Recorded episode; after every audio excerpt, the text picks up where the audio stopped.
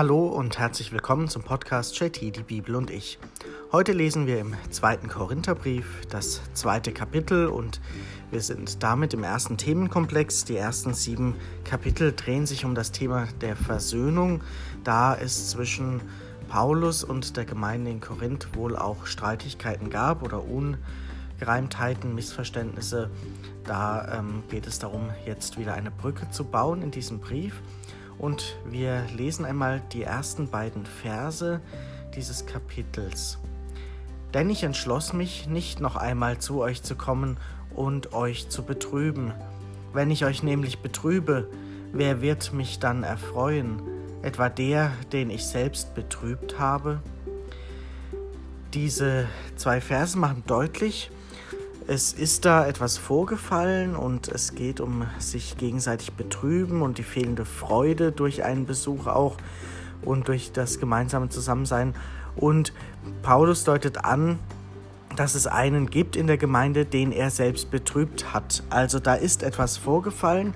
Das ist wichtig ähm, im Hinterkopf zu behalten für den nächsten Abschnitt, den wir jetzt lesen, denn dann kommen wir dem Ganzen etwas mehr auf die Fährte. Und eben dies habe ich geschrieben, um nicht bei meinem Kommen von denen betrübt zu werden, die mich erfreuen sollten.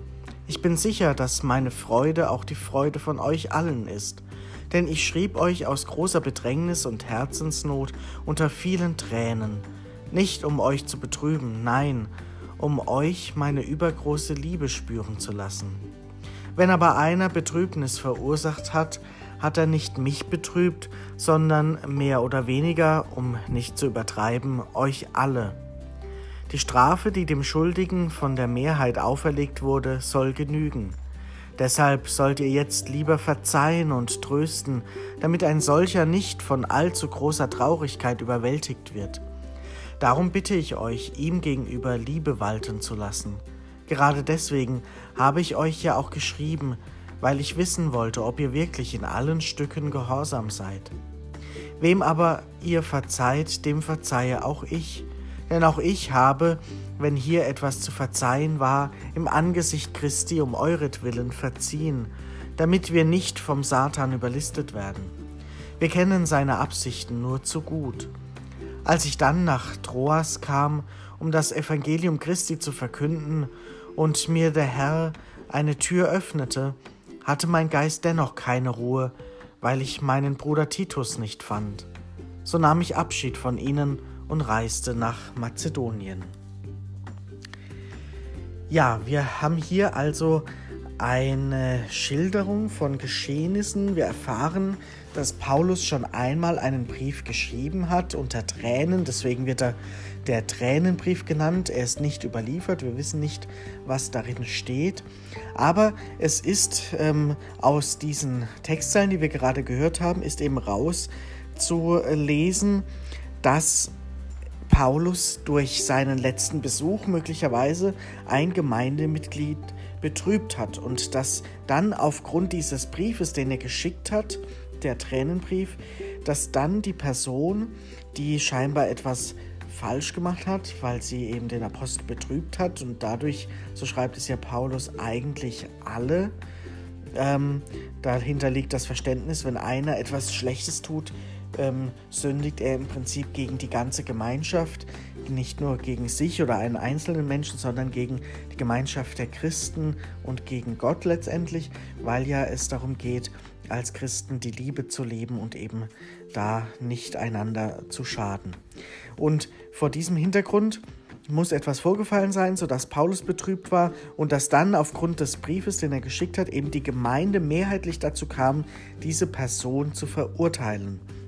Und Paulus beschreibt ja auch, dass es tatsächlich ähm, gerechtfertigt ist, gewisse Strafen aufzuerlegen, wenn Dinge schief laufen, aber er fordert ein Maß in der Bestrafung. Er fordert, dass jetzt die Strafen genug sind und dass jetzt ähm, die Liebe zum Vorschein kommen soll, dass die Gemeinde Liebe walten lassen soll. Das bittet er sie und fleht sie regelrecht an, dass sie jetzt eben davon abrücken, Menschen auszuschließen, sondern dass Verzeihung und Liebe der richtige Weg sind.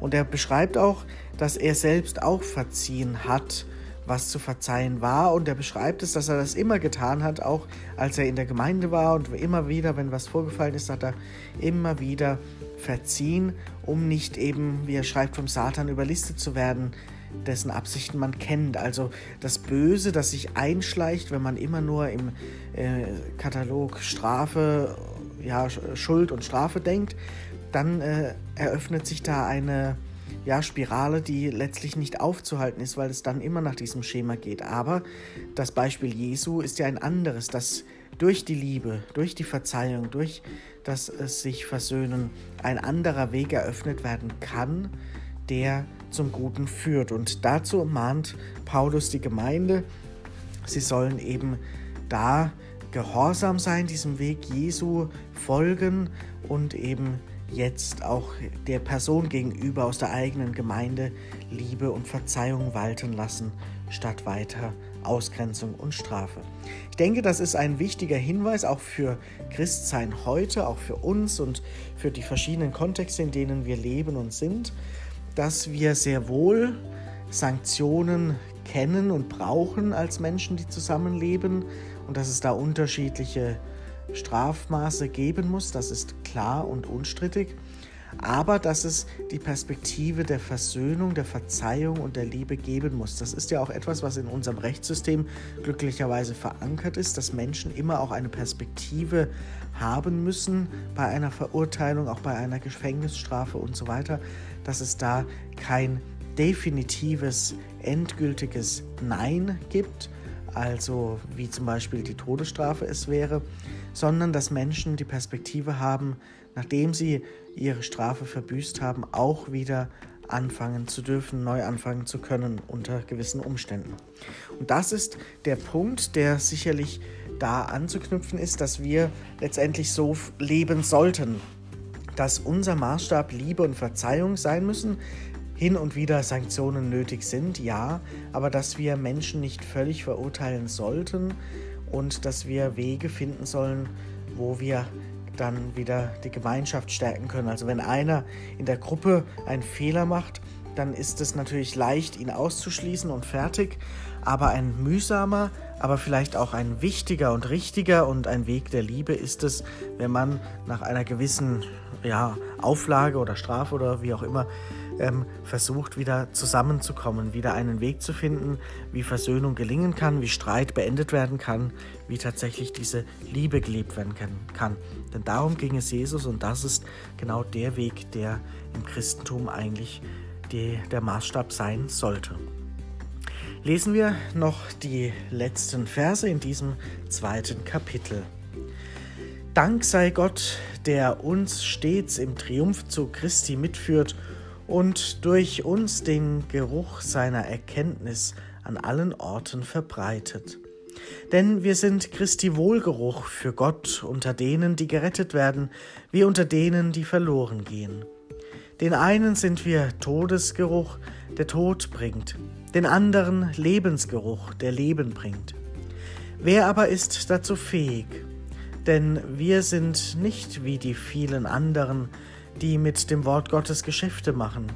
Wir verkünden es aufrichtig, von Gott her und vor Gott in Christus. In diesem Abschnitt hören wir eine erneute Danksagung am Anfang, wie schon zur Einleitung des Briefes. Und hier hören wir, dass plötzlich ähm, ein anderes Thema angeschnitten wird, und zwar der Triumphzug Jesu, also der Triumphzug Christi, wie es da heißt, also die Verbreitung des Evangeliums, wie das eben geschieht durch die Apostel. Also Paulus sieht sich und auch die anderen, aber sieht sich hier als ein Mittel für diesen Triumphzug Christi. Also er hat sich in Dienst nehmen lassen, um diesen Triumph Jesu zu ermöglichen, denn es geht um das Evangelium für Paulus und eben nicht um das Ansehen der Apostel. Und dennoch macht er deutlich, dass er ein Werkzeug ist, ein Mittel für diesen Triumphzug, der bisher schon auch gelungen ist und der weitergeht. Und er stellt eine entscheidende Frage, wer ist denn dazu fähig?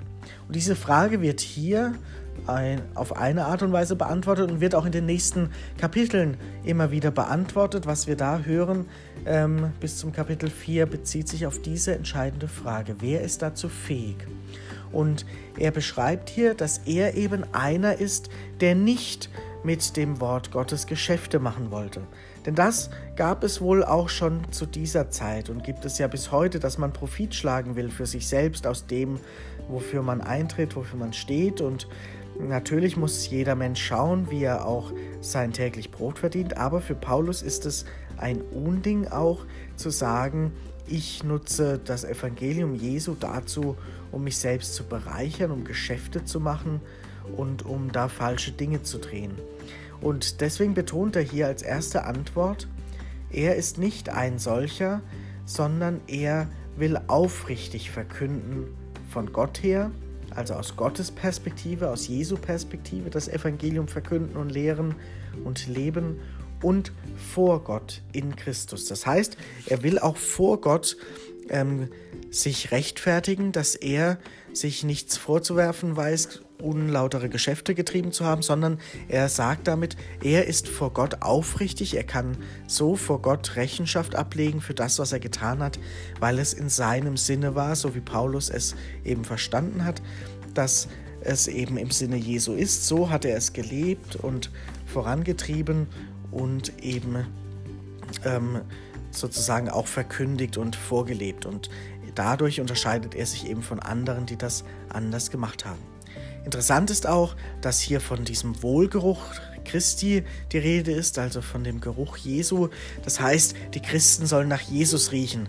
Ähm, interessanterweise hat ja Papst Franziskus einmal in seinen ersten Jahren als Papst auch gesagt, dass die Jüngerinnen und Jünger, die Hirten, also das hat er in Bezug auf Pfarrer und Bischöfe und so gesagt, die sollen nach den Schafen riechen, nach dem Stall riechen. Also die sollen sich nicht zu fein sein, sondern die sollen wirklich in den Stall gehen und sich um die Schafe kümmern und nicht irgendwo in ihren Häusern und Palästen sitzen.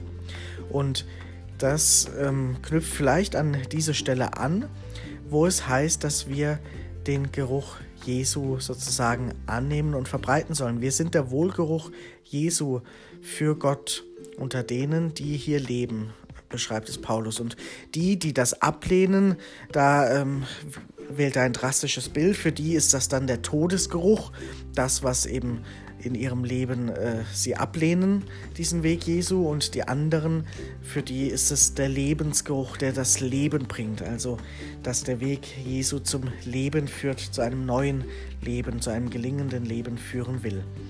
Und da kann man sich natürlich fragen, inwieweit rieche ich denn nach Jesus? Natürlich im übertragenen Sinne. Also inwieweit erkennt man an meinem Leben, an meiner Lebensart und dadurch dazu gehört dann auch das, was wir vorher gehört haben, eben Verzeihung und Liebe, Vergebung und so weiter. Wie weit kann man das an mir erkennen, durch mich erkennen und wie aufrichtig kann ich denn wirklich auch meinen Glauben oder meine Überzeugungen leben? Kann ich da auch Rechenschaft vor mir, vor anderen, vor Gott ablegen, dass das, wie ich lebe, was ich tue, was ich sage, was ich auch von anderen fordere, wie ich mit anderen umgehe, dass das eben auch ein Lebensgeruch ist, ein Wohlgeruch Jesu, dass da dieser Triumphzug Jesu, von dem Paulus hier spricht, dass der weitergeht. Und vielleicht noch ein letzter Gedanke, diese Einleitung mit der erneuten Danksagung, das ist wohl ein Punkt, warum Forscher eben davon ausgehen oder überlegen, dass vielleicht sogar dieser Abschnitt der Kapitel 2 bis 7 auch nochmal ein extra Brief gewesen sein könnte, weil hier eine erneute Danksagung am Anfang steht, möglicherweise eben dann nachträglich von äh, äh, Autoren, Redakteuren sozusagen aus der damaligen Zeit dann zusammengefügt zu diesem zweiten Korintherbrief, der auf jeden Fall aus mindestens zwei Briefen steht, äh, entsteht, entstanden ist, ähm, aus den Kapiteln 1 bis 9 und 10 bis 13 oder eben aber auch aus drei Fragmenten, dass eben hier dieses Kapitel 2 bis 7 noch einmal ein Extrabrief gewesen sein könnte.